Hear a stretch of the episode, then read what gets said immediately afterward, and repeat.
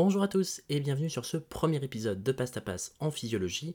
Aujourd'hui, on commence avec les compartiments liquidiens. Zébardi Alors, on va parler des compartiments liquidiens. Je vous le donne en mille. Le liquide, c'est l'eau. Hein. C'est pas une histoire d'échanger du jus de fruits ou, ou du café. Bon, c'était pas très drôle. Donc, quand on va parler des compartiments liquidiens, on va donc devoir bien évidemment parler d'eau. L'eau qui est le constituant majeur de l'organisme, l'eau c'est la vie, haha super, si tu connais la suite, t'as dans tes mains. Plus sérieusement, la concentration et la quantité d'eau que l'on retrouve dans le corps humain, il va falloir qu'on parle de combien d'eau je possède, en proportion, en volume, et de quelle est la répartition de cette eau dans mon organisme. Est-ce qu'elle est dans les cellules? Est-ce qu'elle est en dehors des cellules? Comment est-ce que cette eau arrive à s'échanger? Et quelles seront les répercussions de ces échanges d'eau au niveau physiologique. On verra donc tout ça dans ce cours? Bah, c'est pour ça qu'on fait de la physiologie, au fait.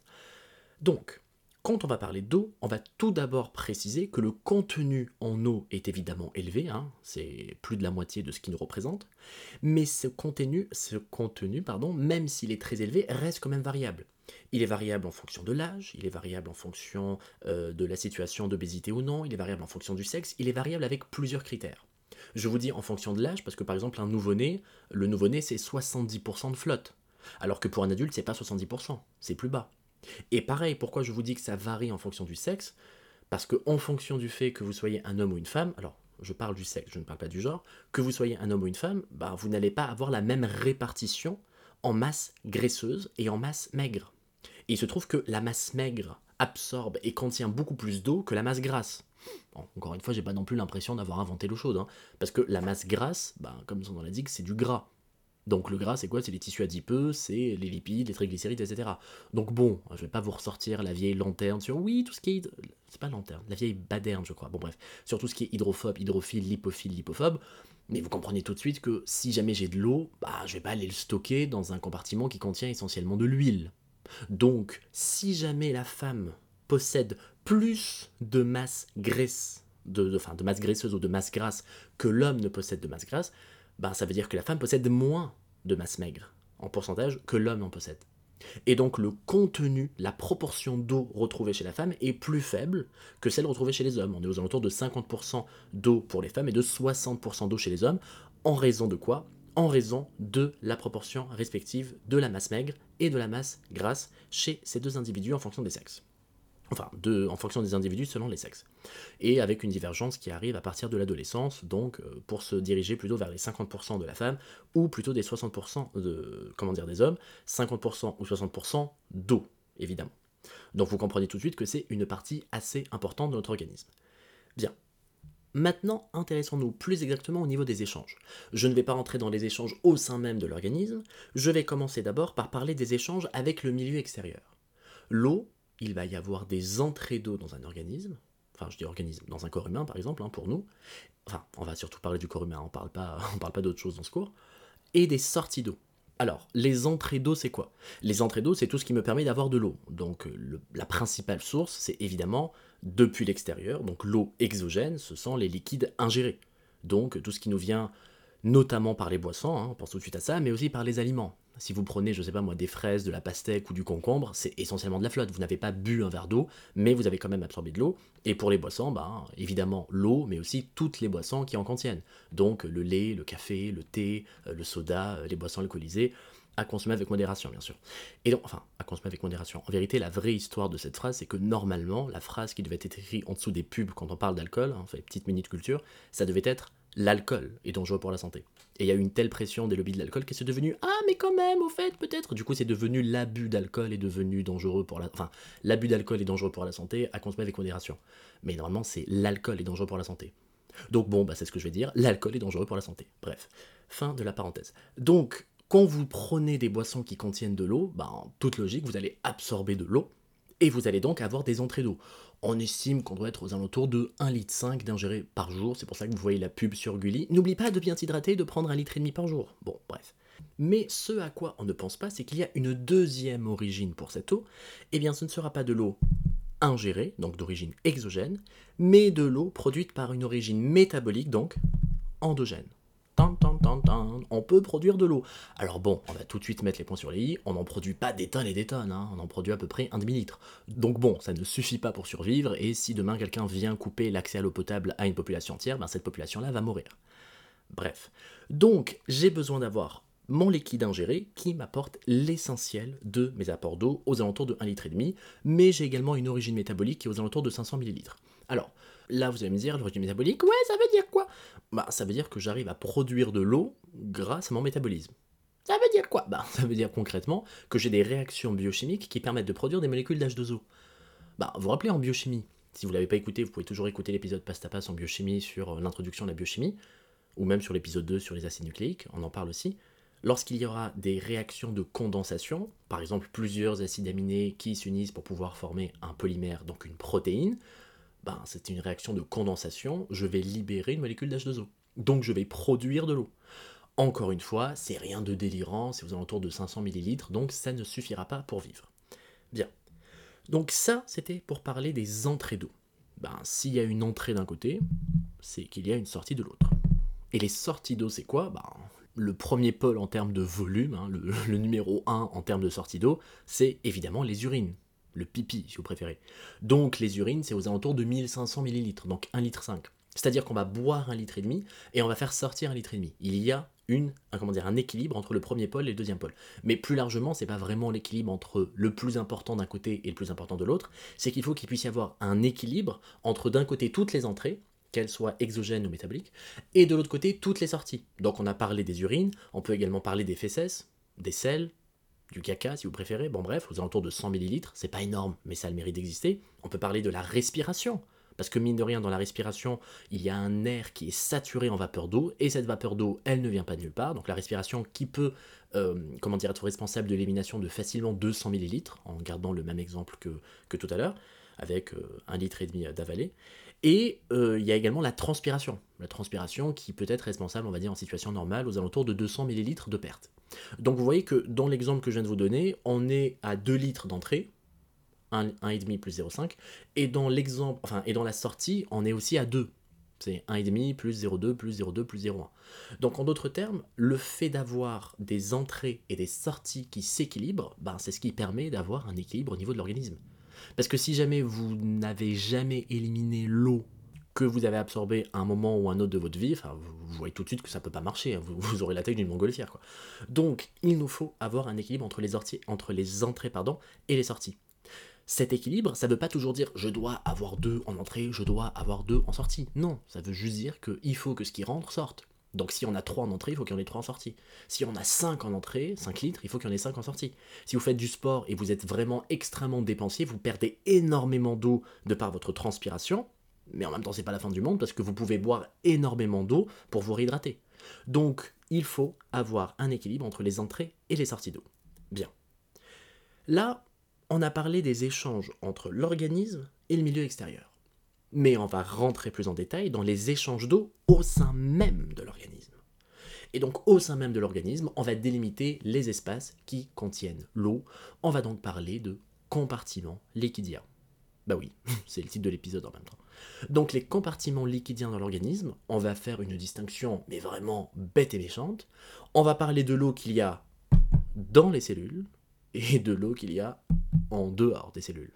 Donc on va tout de suite délimiter deux compartiments le compartiment intracellulaire dans les cellules et le compartiment extracellulaire en dehors des cellules. D'après vous, lequel de ces deux compartiments est le plus volumineux? Tic tac, tic tac, tic tac. Eh ben c'est le compartiment intracellulaire. Eh ben ouais, on dirait pas, mais oui.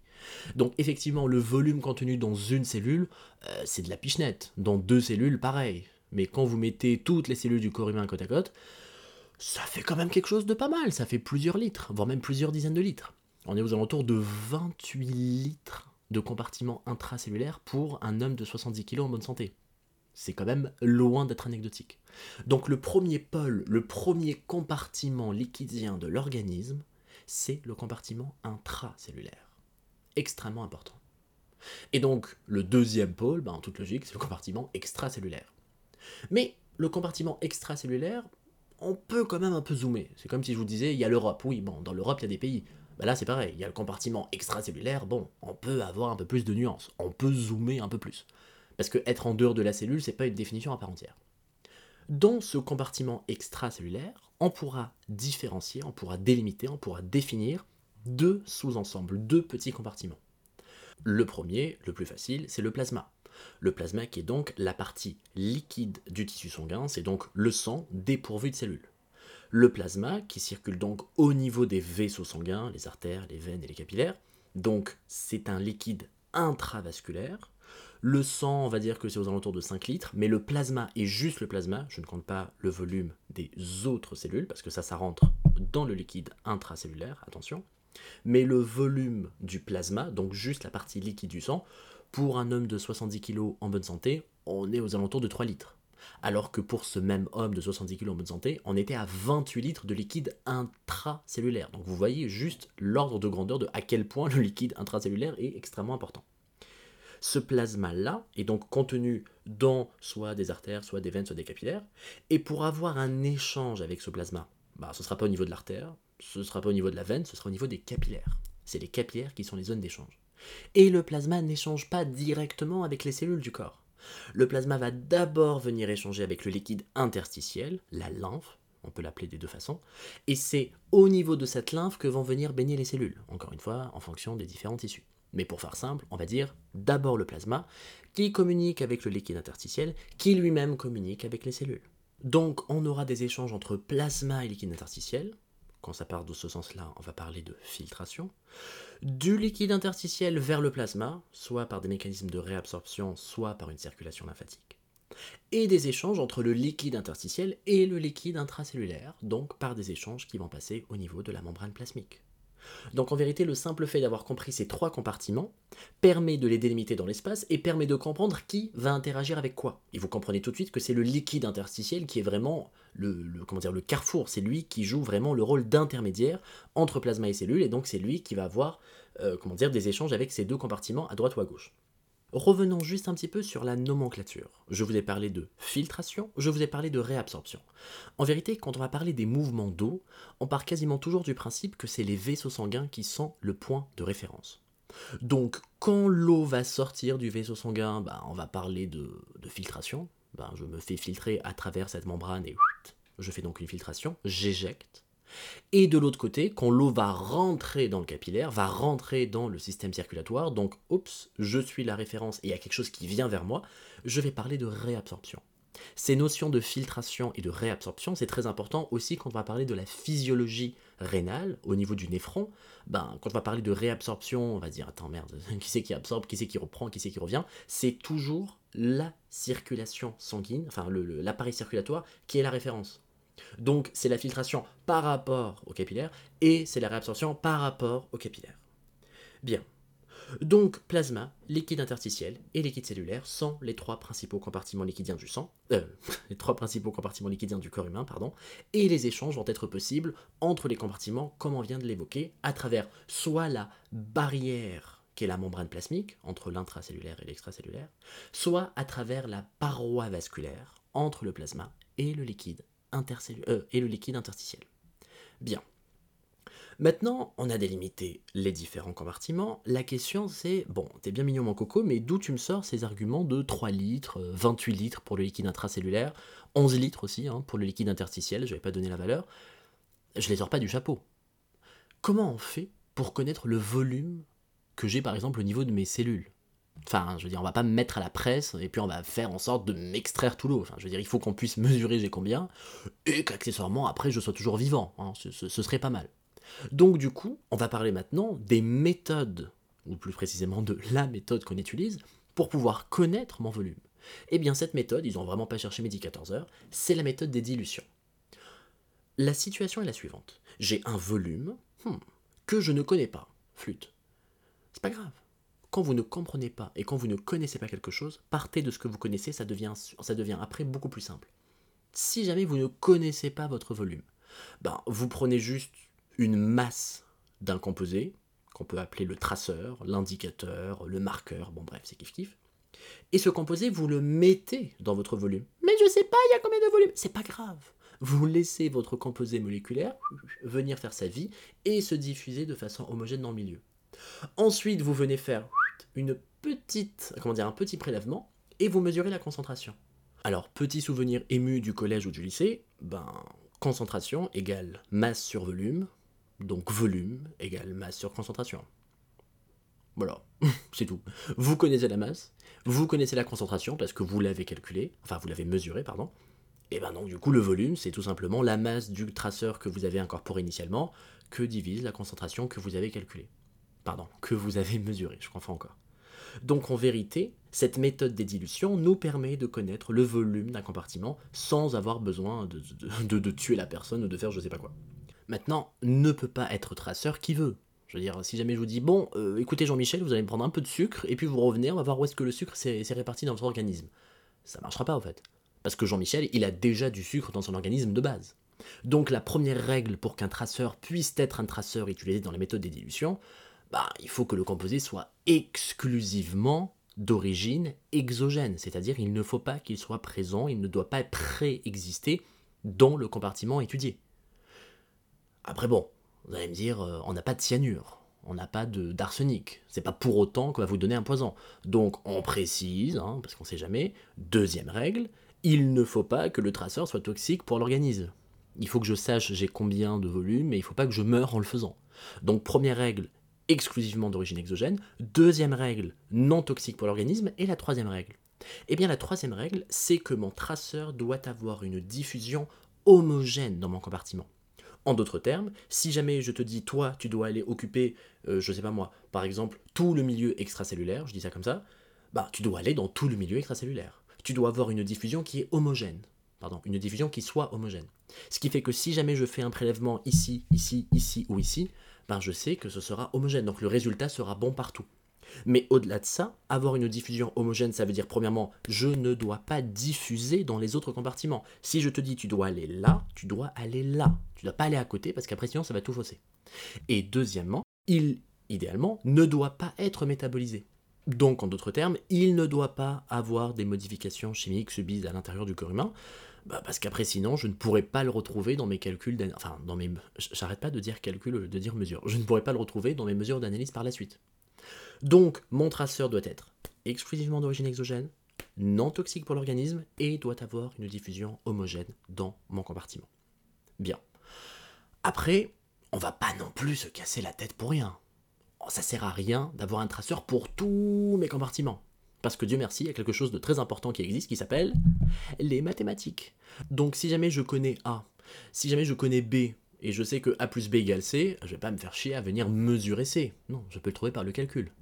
Donc il y a deux types d'évaluation grâce à ces méthodes de dilution.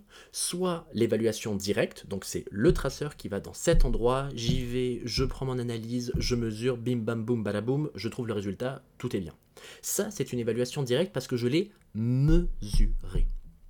Après, il y a d'autres compartiments où, franchement, pas besoin de se casser la tête, parce que j'ai juste besoin de prendre ce que j'ai trouvé juste avant, et tu fais deux, trois petites additions, soustractions, et tu trouves le résultat, non pas par la mesure, mais par le calcul. C'est pour ça que je me reprenais à chaque fois que je confondais, parce que c'est une distinction qui est très importante. Je mesure quelque chose empiriquement, je calcule quelque chose théoriquement. Ça n'a rien à voir. Enfin, ça n'a rien à voir. Au final, on tombe sur un résultat, mais le résultat n'est pas trouvé de la même façon. Donc, par exemple, je vais vous parler du compartiment au total, c'est-à-dire c'est un traceur qui va venir se répartir partout. Ben, si jamais j'ai la réponse de l'eau total grâce à mon traceur qui va dans l'eau total, par exemple euh, l'antipyrine. Si jamais j'ai ma réponse pour le volume de mon liquide extracellulaire parce que j'ai un traceur qui se répartit uniquement au niveau du liquide extracellulaire, comme par exemple le thiosulfate qu'est-ce que je vais venir me faire chier à avoir un, un traceur pour le liquide intracellulaire? J'ai l'eau totale, j'ai le milieu extracellulaire. Bah c'est bon en fait. Le volume intracellulaire, c'est tout simplement eau totale moins extracellulaire. C'est un peu dans cette logique-là qu'on travaille. Donc il y a quatre volumes pour lesquels on va mesurer, enfin il y a quatre compartiments pour lesquels pardon, on va mesurer les volumes avec des traceurs, l'eau totale, le liquide extracellulaire, le plasma et les globules rouges et trois compartiments où là pour le coup on ne va pas mesurer, on va simplement calculer. Bien sûr, on calcule à partir des résultats qu'on a observés précédemment. Donc c'est une, dire, c'est un calcul à partir des résultats eux-mêmes issus de mesures, évidemment. Donc les compartiments dont le volume va être calculé, c'est liquide intracellulaire, le volume du sang et le volume du liquide interstitiel. Donc bon, il y a une petite liste de traceurs. On a euh, l'âge de zo qui a été radiomarqué, euh, l'antipyrine pour l'eau totale, on a le sodium radiomarqué, on a euh, le thiosulfate, l'inuline pour le liquide extracellulaire, on a l'albumine accrochée, du moins greffée, avec un iode radiomarqué pour le plasma. Bon bref, il y a une petite liste comme ça de traceurs, mais ce qu'il y a d'important, bon, il faut les apprendre aussi malheureusement, mais ce qu'il y a d'important également à comprendre, c'est que on n'a pas nécessairement besoin d'avoir des traceurs pour tout. Certains compartiments vont avoir un volume qui sera mesuré grâce aux traceurs.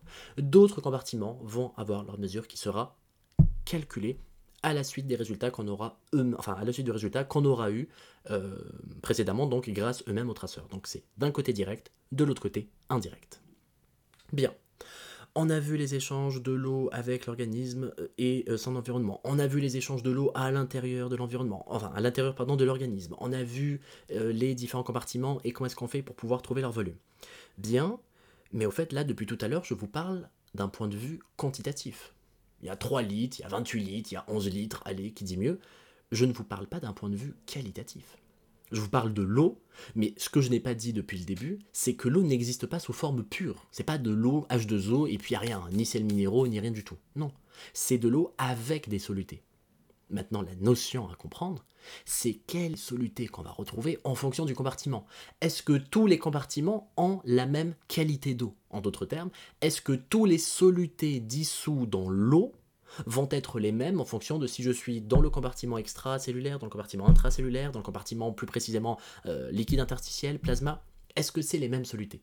Eh bien, je vous le donne dans le mille, non, ils n'auront pas les mêmes, euh, comment dire, les mêmes, euh, les mêmes proportions. On va prendre une distinction très simple, liquide intracellulaire, liquide extracellulaire.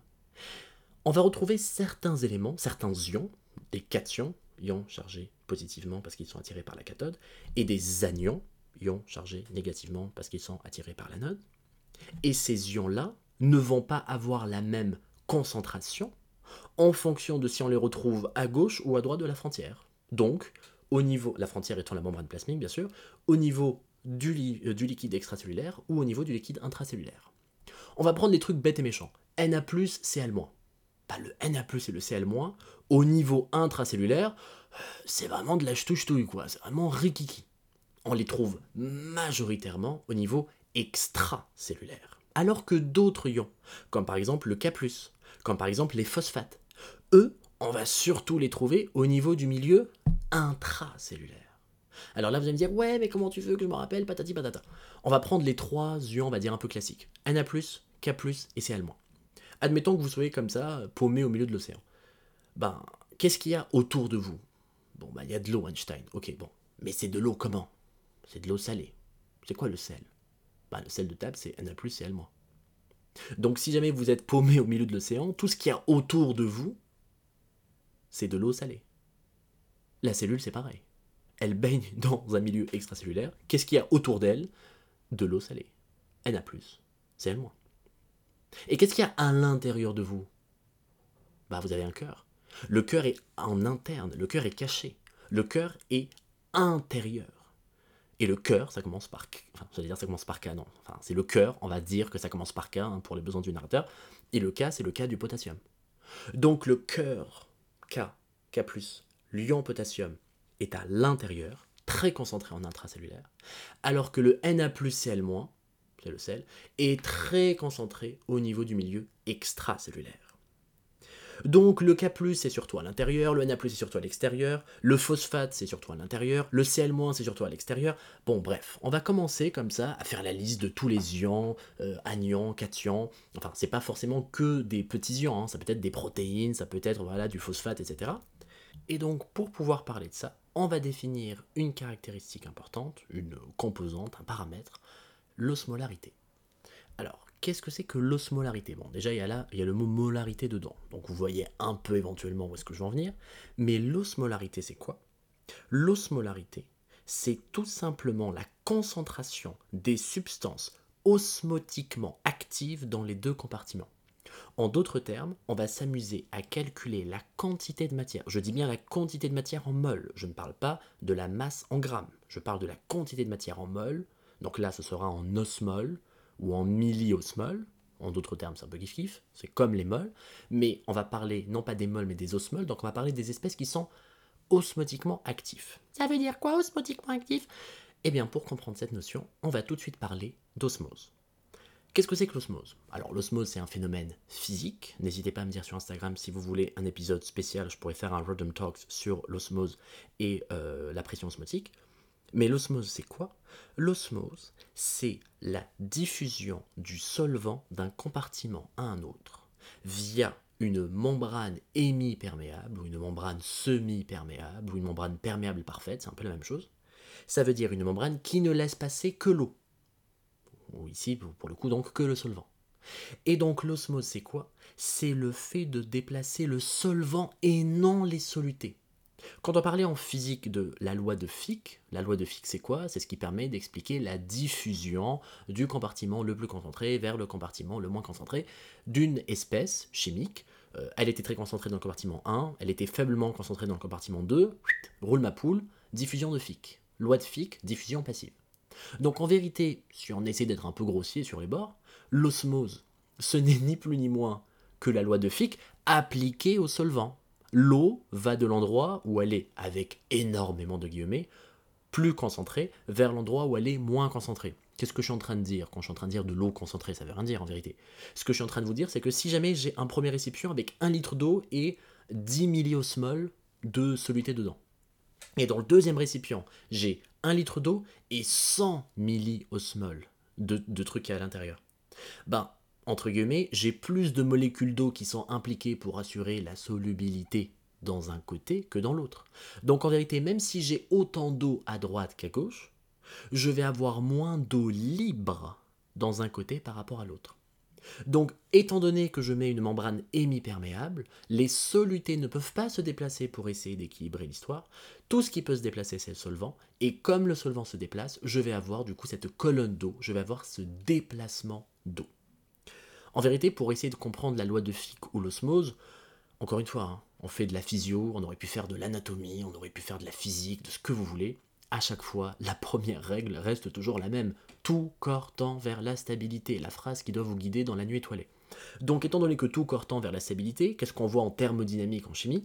On voit que la thermodynamique nous permet d'expliquer que l'énergie d'un système, delta G, peut être décomposée en une composante enthalpique, delta H, et une composante anthropique, delta S. Delta H, c'est la chaleur, delta S, c'est l'entropie. Or, delta G, l'énergie interne, égale delta H, l'enthalpie, moins, et tout est là-dedans, moins T, température, que multiplie delta S. Donc en d'autres termes, l'énergie d'un système augmente quand delta H augmente, mais l'énergie d'un système diminue quand delta S augmente, parce qu'il y a le petit moins derrière. Or, delta S est directement lié, enfin delta S, c'est la composante du désordre. Donc en vérité, plus le delta S est important, plus le désordre d'un système est important, et donc plus son delta G est faible. Et qu'est-ce que c'est un système? Qu'est-ce que c'est qu'un système qui diminue son énergie interne? Ben, C'est tout simplement un système qui joue le jeu, en fait. C'est quoi le jeu? Ben, Le jeu de tout corps tend vers la stabilité. Parce que augmenter sa stabilité, ça veut tout simplement dire, on le rappelle, diminuer son énergie interne. Donc lorsque j'augmente le désordre, je diminue mon énergie interne et j'augmente ma stabilité. Donc celui qui veut gagner la règle du jeu tout corps tend vers la stabilité, ben, c'est tout corps tend vers le désordre, en fait. Et concrètement, le désordre, ça veut dire quoi? Le désordre, ça veut dire avoir la capacité d'occuper le maximum d'espace. Une espèce chimique a envie d'occuper le maximum d'espace qui lui est alloué. Elle n'a pas envie de rester comme ça dans un petit coin tout rabougri sur elle-même. Elle a envie de bouger.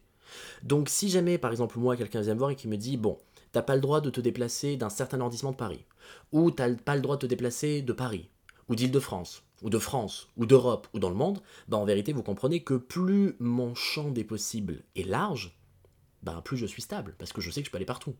Mais s'il y a quelqu'un qui vient demain et qui me dit tu peux pas bouger de chez toi, ben je serai pas très stable parce que je serai obligé d'être confiné dans le même endroit. De la même façon que si vous faites un blocus sur une population et vous l'empêchez de pouvoir se déplacer librement, ben, vous comprenez tout de suite qu'elle n'atteindra pas sa stabilité parce que vous l'empêchez d'être libre de ses mouvements. Bref. Donc en vérité, encore une fois, molécules et êtres humains, c'est un peu la même histoire. Si jamais vous dites vous ne pouvez pas bouger de cet endroit-là, je n'ai pas une grande stabilité. Mais si jamais l'espace alloué me permet de me déplacer, eh bien l'espèce chimique va le faire. Donc en d'autres termes, si jamais je reprends l'exemple de l'osmolarité, on va prendre deux récipients, récipient 1 et récipient 2. Bon, finalement on va parler d'osmolarité maintenant, hein, pas la peine de faire un épisode en plus. Lorsqu'on va parler d'osmolarité, on va parler donc de deux récipients, récipient 1, récipient 2, et ces deux récipients sont en contact avec une membrane hémi-perméable, ou semi-perméable, ou perméable parfaite. Ça veut dire la même chose, c'est une membrane qui ne laisse passer que l'eau. Dans le compartiment 1, j'ai 1 litre, avec 10 milliosmoles de trucs. Alors, 10 milliosmoles, enfin de trucs de soluté, ça peut être du Na+, ça peut être du sucre, ça peut être des protéines, on s'en fout au fait. Parce qu'on parle en termes d'osmol, on ne parle pas en termes de grammes.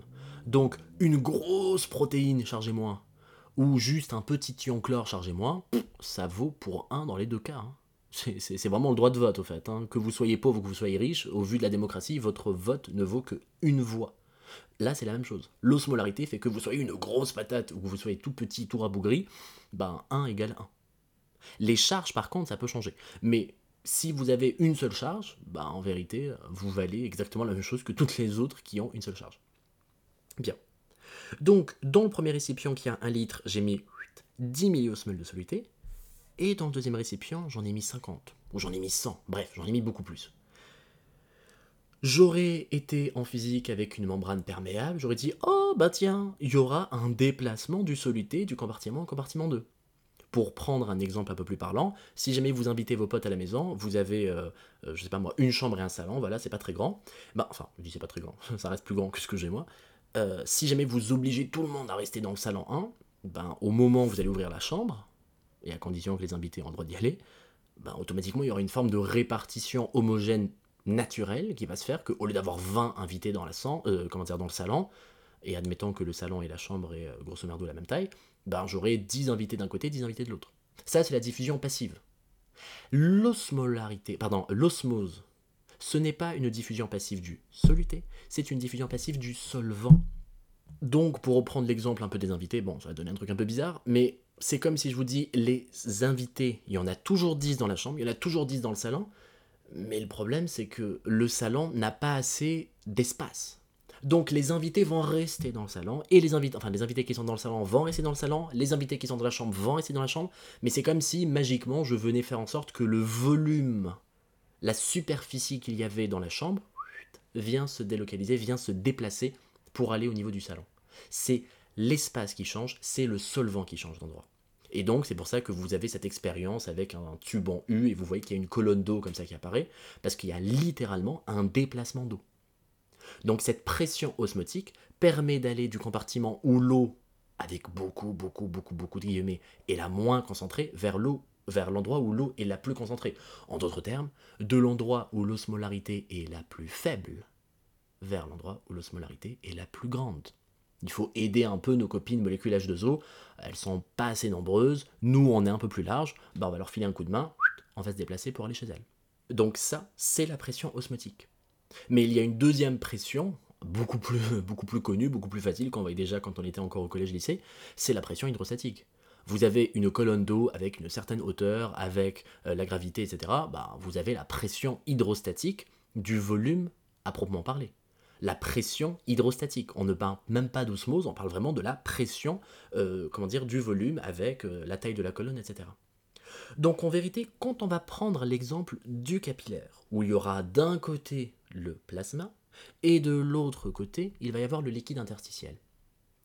Eh bien en vérité, tout au long du parcours du capillaire dans mon organe ou dans mon tissu, bah, la pression osmotique restera la même. J'aurai toujours la même petite différence d'osmolarité d'un côté ou de l'autre. Cette petite différence, cette petite ch'touille-ch'touille, bon, encore une fois, c'est pas, pas le bout du monde, hein. il y a une différence de quelques milliosmoles d'un côté, euh, de, comment dire, d'un côté de la paroi vasculaire à l'autre, donc entre le plasma et le liquide interstitiel, bah, en vrai, qui fait que tout simplement, je vais avoir un peu plus de pression d'un côté que de l'autre, qui fait que je vais avoir un mécanisme bah, qui va faire qu'il y aura de l'eau qui va aller d'un côté à l'autre. Cette eau va aller du liquide interstitiel vers le plasma. Donc le plasma est celui qui est le plus osmolar, euh, pardon, c'est celui qui a la plus grande osmolarité, et le liquide interstitiel c'est celui qui a une osmolarité plus faible. Donc l'eau va aller du liquide interstitiel vers le capillaire. Mais euh, minute papillon, parce qu'il n'y a pas que la pression osmotique dans l'histoire. Il y a également la pression hydrostatique. Bon, d'accord.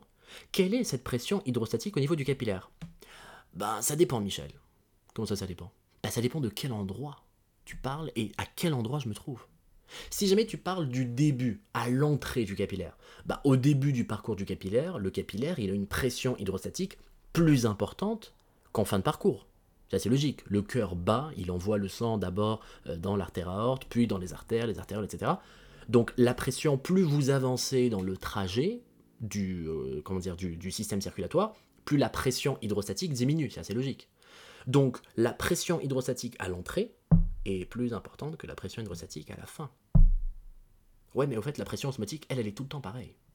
Donc là, c'est vraiment euh, le chêne et le roseau, quoi. Il y en a un qui est toujours stable, pression osmotique, et il y en a une autre qui, au début, c'est quand même assez sympa, et puis plus tu avances, euh, plus ça commence à devenir un peu faible. Donc en vérité, quand je suis au début du capillaire, la pression hydrostatique est très importante. Hmm, j'ai beaucoup de pression entre le plasma qui est plus importante au niveau du plasma qu'au niveau du liquide interstitiel. J'ai envie de sortir. Ouais, mais de l'autre côté, j'ai la pression osmotique qui fait que j'ai envie de re-rentrer. Ouais, mais on s'en fout en fait. Parce que à ce niveau-là, le flux net, je dis bien le flux net, fait qu'il y a une plus grande pression hydrostatique, plasma vers liquide interstitiel, qu'une pression osmotique, liquide interstitiel vers plasma. Mais quand j'avance et que j'arrive vers la fin du capillaire, bah là c'est plus la même histoire. La pression osmotique, qui valait pas grand chose au début, euh, elle est restée stable au fait. Mais la pression hydrostatique, elle est dans les chaussettes. Elle a grandement diminué. Donc là, qui c'est qui est le plus fort entre pression hydrostatique et pression osmotique? Eh bien, c'est la pression osmotique. Donc là, qui c'est qui va gagner entre la pression osmotique qui est pour une réabsorption du liquide interstitiel vers le plasma c'est juste mon doigt qui a pas bien glissé sur le truc, hein, c'est pas moi qui ai pété. Ou est-ce que c'est la pression hydrostatique qui est plus forte pour aller du plasma vers le liquide interstitiel? Voilà, ça glisse mieux dans l'autre sens. Ben, ce sera la pression osmotique. En d'autres termes, j'ai besoin de faire un peu la battle et j'ai besoin de voir qui c'est qui gagne. Est-ce que c'est delta P, pression hydrostatique, ou est-ce que c'est delta Pi, pression osmotique? Si delta P est supérieur à delta Pi, ben la filtration l'emporte sur la réabsorption. Et si delta pi est supérieur à delta p, à ce moment-là, c'est la réabsorption qui l'emporte sur la filtration. Et donc tout au long du capillaire, en fonction de si vous vous trouvez au début, en fonction de si vous vous trouvez à la fin, vous allez avoir une plus ou moins grande filtration, une plus ou moins grande réabsorption, avec, en toute logique, les phénomènes en valeur absolue qui seront les plus importants aux deux extrémités du capillaire. Donc, on comprend tout de suite que parler de pression osmotique, c'est pas juste dire ouais, euh, au fait, c'est juste pour dire que c'est un truc en physique, nanana. C'est vraiment pour comprendre comment les compartiments liquidiens échangent réellement. Parce que je vous disais filtration, réabsorption au début du cours. Là, vous comprenez que cette filtration et cette réabsorption sont possibles grâce à ce, calcul pour voir est-ce que c'est delta P qui l'emporte ou est-ce que c'est delta Pi qui l'emporte. Donc bon, il y a un bonhomme qui s'appelle Starling et qui nous a permis de faire le truc plus ou moins proprement. Donc plutôt que de devoir dire est-ce que c'est l'un ou est-ce que c'est l'autre, il a posé, il a fait delta P moins delta pi. Super, merci Starling. Bon. Il faut préciser que c'est delta P moins delta pi que multiplie un coefficient d'ultrafiltration, c'est-à-dire la capacité de la paroi vasculaire à laisser passer l'eau et les substances dissoutes. Mais bon, bref, ça, c'est juste pour avoir euh, comment dire, un, coefficient qui permet d'avoir un, résultat un peu plus, euh, un peu plus réaliste. Mais dans l'absolu, si delta P est supérieur à delta filtration. Si delta est supérieur à delta P, réabsorption.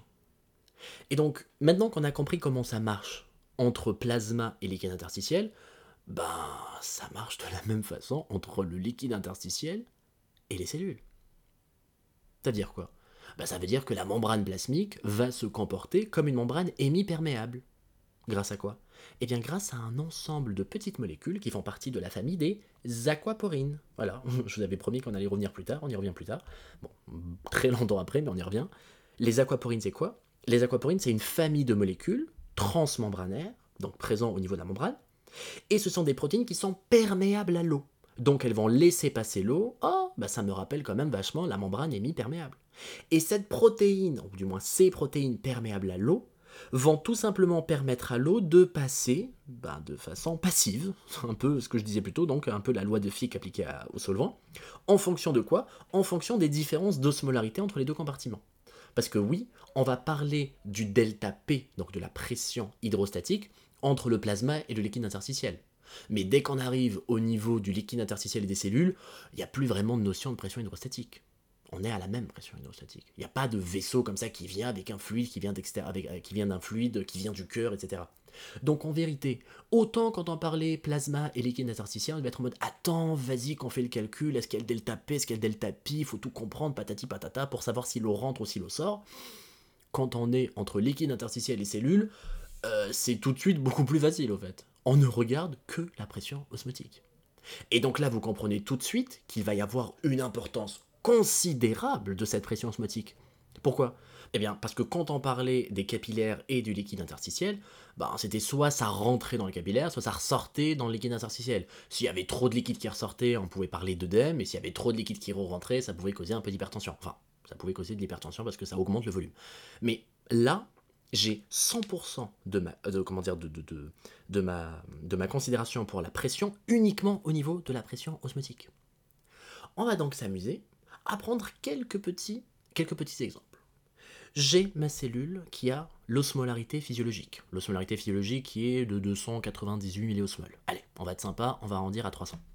300 milliosmoles par kilo, parce qu'on parle de kilogrammes d'eau. Bon, bref, c'est comme ça qu'on calcule l'osmolarité.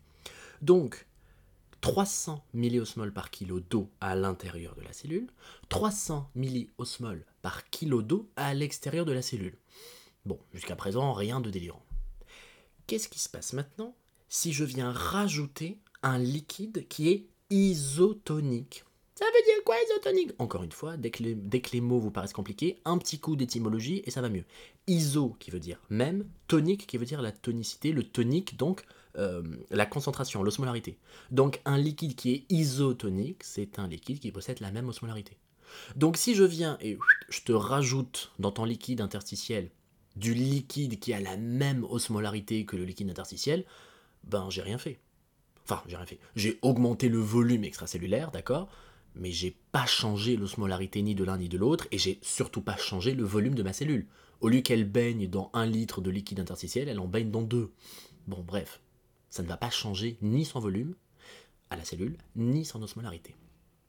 Maintenant, on va commencer à rentrer dans les choses sérieuses qu'est-ce qui se passe si je rajoute dans mon liquide extracellulaire un liquide qui est cette fois-ci hypertonique? En d'autres termes, un liquide qui possède une osmolarité supérieure à l'osmolarité physiologique. Ben, c'est comme si d'un coup je viens coller mon salon qui a 20 mètres carrés avec 10 personnes et je viens lui rajouter un salon qui a 20 mètres carrés avec 15 personnes. Bah, ça va faire un super liquide qui aura une osmolarité plus importante. C'est ça qui est très intéressant. On parle toujours en termes d'osmolarité. On parle pas en quantité, on parle de quantité de matière rapportée par kilo d'eau. Donc si jamais vous rajoutez quelque chose de plus concentré, ben le final, le total, enfin la situation finale, fait que vous allez avoir un liquide qui aura une osmolarité plus importante que celle du départ. Donc en d'autres termes, vous avez augmenté l'osmolarité extracellulaire. Vous avez augmenté le volume extracellulaire, bon, ça, ça va de soi. Mais vous avez également augmenté l'osmolarité extracellulaire. Et donc, en d'autres termes, vous forcez la cellule à devoir cohabiter, à devoir vivre avec un environnement qui, autour d'elle, a une osmolarité plus grande. Je suis entouré par quelque chose qui a beaucoup trop d'invités au mètre carré. Et donc, qu'est-ce que je vais devoir faire? Eh bien, je vais devoir céder de mon volume pour faire en sorte que mon liquide extracellulaire qui soit autour de moi puisse revenir à une osmolarité un peu plus faible. Donc qu'est-ce qui va se passer pour la cellule? La cellule qui va venir lui donner son volume. Qu'est-ce que je suis en train de vous dire en vérité? Je suis en train de vous dire que la cellule va venir lui donner, bon, pas tout, hein, mais une partie de son liquide.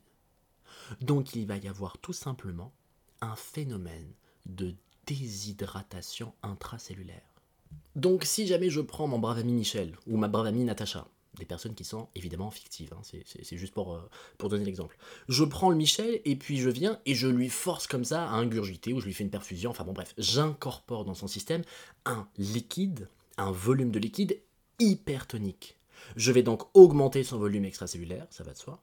Bien sûr, hein. je parle sur le coup, hein. je parle pas après quand la situation va se régler. Je parle euh, une fois que, euh, comment dire, une fois qu'il y aura les répercussions avec l'osmolarité. Je ne parle pas du fait que Michel, dans 4 euh, jours, après, il ira mieux. Mais concrètement, d'un point de vue osmolarité, ben, je vais augmenter son volume extracellulaire, logique.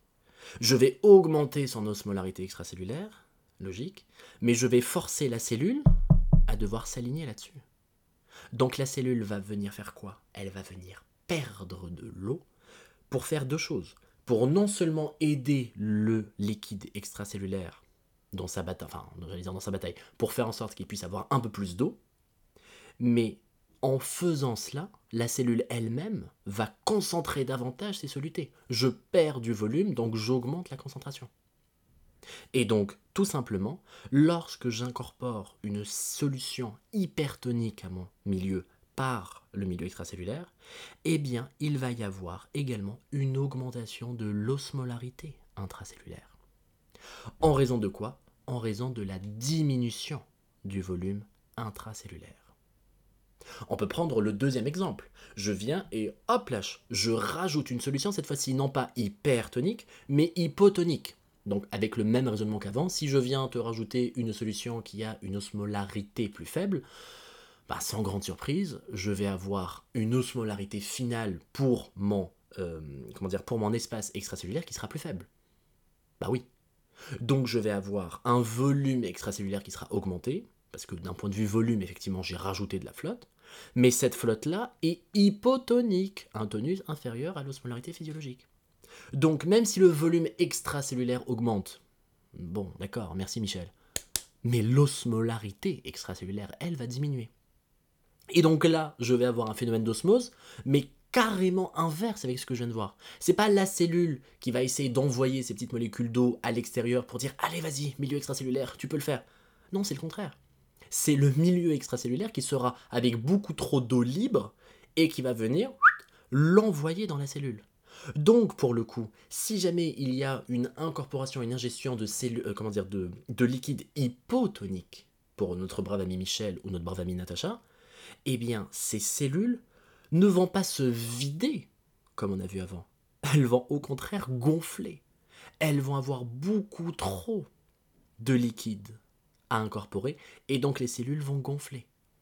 Et vous comprenez bien évidemment que ces situations euh, d'ingestion ou de perfusion de solutions hypertoniques ou hypotoniques, euh, au bout d'un certain stade, si la cellule elle est entourée par beaucoup trop d'osmolarité, enfin une osmolarité beaucoup trop importante par rapport à la sienne, elle va devoir se vider, se vider, se vider, ça devient un petit raisin sec, quoi. Et de l'autre côté, si elle est entourée par un liquide beaucoup trop hypotonique, elle se dit putain merde, maintenant c'est le liquide qui va rentrer en moi, euh, là la cellule elle va gonfler, gonfler, gonfler, gonfler, jusqu'à ce qu'elle éclate. Donc vous comprenez très bien que quand on parle d'osmolarité, c'est pas juste des pichenettes de mode Oh, ça va, Michel, c'est pas très sucré, ou c'est pas très salé, ou j'ai pas mis assez de glucose, ou de Na, ou de sel moins. Si vous donnez à un patient une solution hypotonique, si la solution est beaucoup trop hypotonique, vous pouvez lui faire éclater ses cellules. C'est quand même pas rien d'éclater les cellules de quelqu'un. Donc là, euh, comment dire, la, compréhension de l'osmolarité est absolument fondamentale, parce que derrière il y a l'osmose, et derrière il va y avoir des phénomènes soit de déshydratation cellulaire, soit de gonflement des cellules jusqu'à ce, que ce que ces cellules éclatent. C'est ce qu'on observe notamment au niveau des globules rouges, globules rouges qui baignent dans le plasma. Ben, si jamais au niveau du plasma je viens et je rajoute une solution beaucoup trop hypotonique, ben, mes globules rouges vont gonfler, vont gonfler, vont gonfler, jusqu'à ce qu'ils éclatent. C'est ce qu'on appelle l'hémolyse. Donc pour reprendre cet exemple avec une, euh, une addition d'une solution hypotonique, le volume extracellulaire va augmenter, l'osmolarité extracellulaire va diminuer, il en résulte que quoi? Il en résulte que l'osmolarité intracellulaire également va diminuer, parce qu'on va venir la diluer davantage, on va venir lui rajouter de l'eau. Et donc le volume de la cellule va augmenter. Donc quand je rajoute de l'isotonique, bon, il n'y a rien de très spécial. Quand je rajoute de l'hypertonique, je prends le risque que mes cellules se déshydratent et se raplatissent complètement. Et quand je rajoute de l'hypotonique, je vais dire c'est encore même un peu plus grave, parce que je prends le risque que mes cellules éclatent. Et qu'est-ce qui se passe maintenant quand je vais venir enlever? Qu'est-ce que je peux enlever? Je ne peux enlever que de l'isotonique. Quand je rajoute, oui, je peux m'amuser à rajouter ce que je veux. Quand j'enlève, ben, je peux enlever que de là où je me trouve. Donc je ne peux enlever que du liquide, je ne peux pas m'amuser à le reconcentrer, donc je ne peux enlever que de l'isotonique. Ben, si vous enlevez de l'isotonique, ben, j'ai envie de dire un petit peu comme avant pour quand je rajoute de l'isotonique, ça n'a une, euh, comment dire, une, euh, une, comment dire, une, ah, c'est quoi le mot? Des répercussions que sur le volume extracellulaire. C'est-à-dire qu'il va diminuer.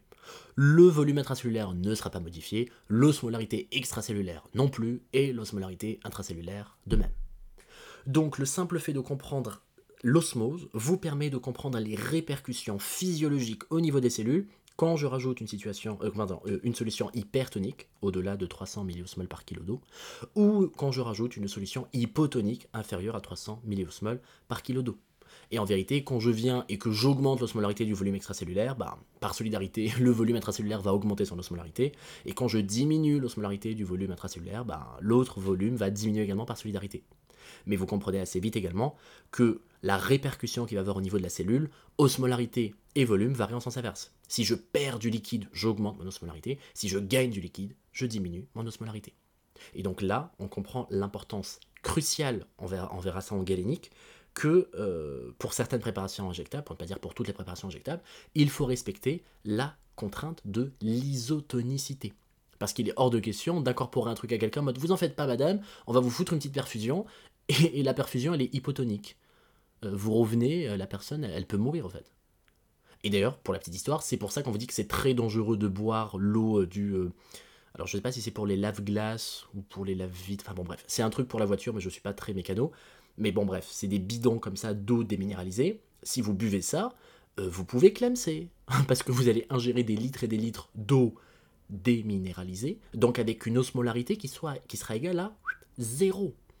Donc je vous le donne en mille, 0 c'est plus petit que 300, donc si vous ingérez, ne le faites surtout pas, si vous ingérez, je préfère le préciser parce que j'ai peur que, je me fasse prendre un avertissement, ne faites surtout pas ça, parce que si jamais une personne ingère de l'eau déminéralisée, elle va avoir un ajout massif de, d'une solution hypotonique, enfin en fonction de ce qu'elle boit, et donc il va y avoir un éclatement littéralement de ces cellules à cause de la diminution de l'osmolarité intracellulaire et de l'augmentation du volume intracellulaire. Donc c'est extrêmement dangereux, on ne rigole pas avec ça. Vous voulez boire de l'eau, prenez euh, de l'eau isotonique, ne prenez pas de l'eau hypotonique s'il vous plaît. Enfin bon, après, ça dépend quelle hypotonicité. Hein. Si c'est juste un milliosmol en moins, c'est pas la même chose que si vous buvez l'eau déminéralisée. Mais bon, pour comprendre un peu la physiologie, d'un côté c'est plus, d'un côté c'est moins.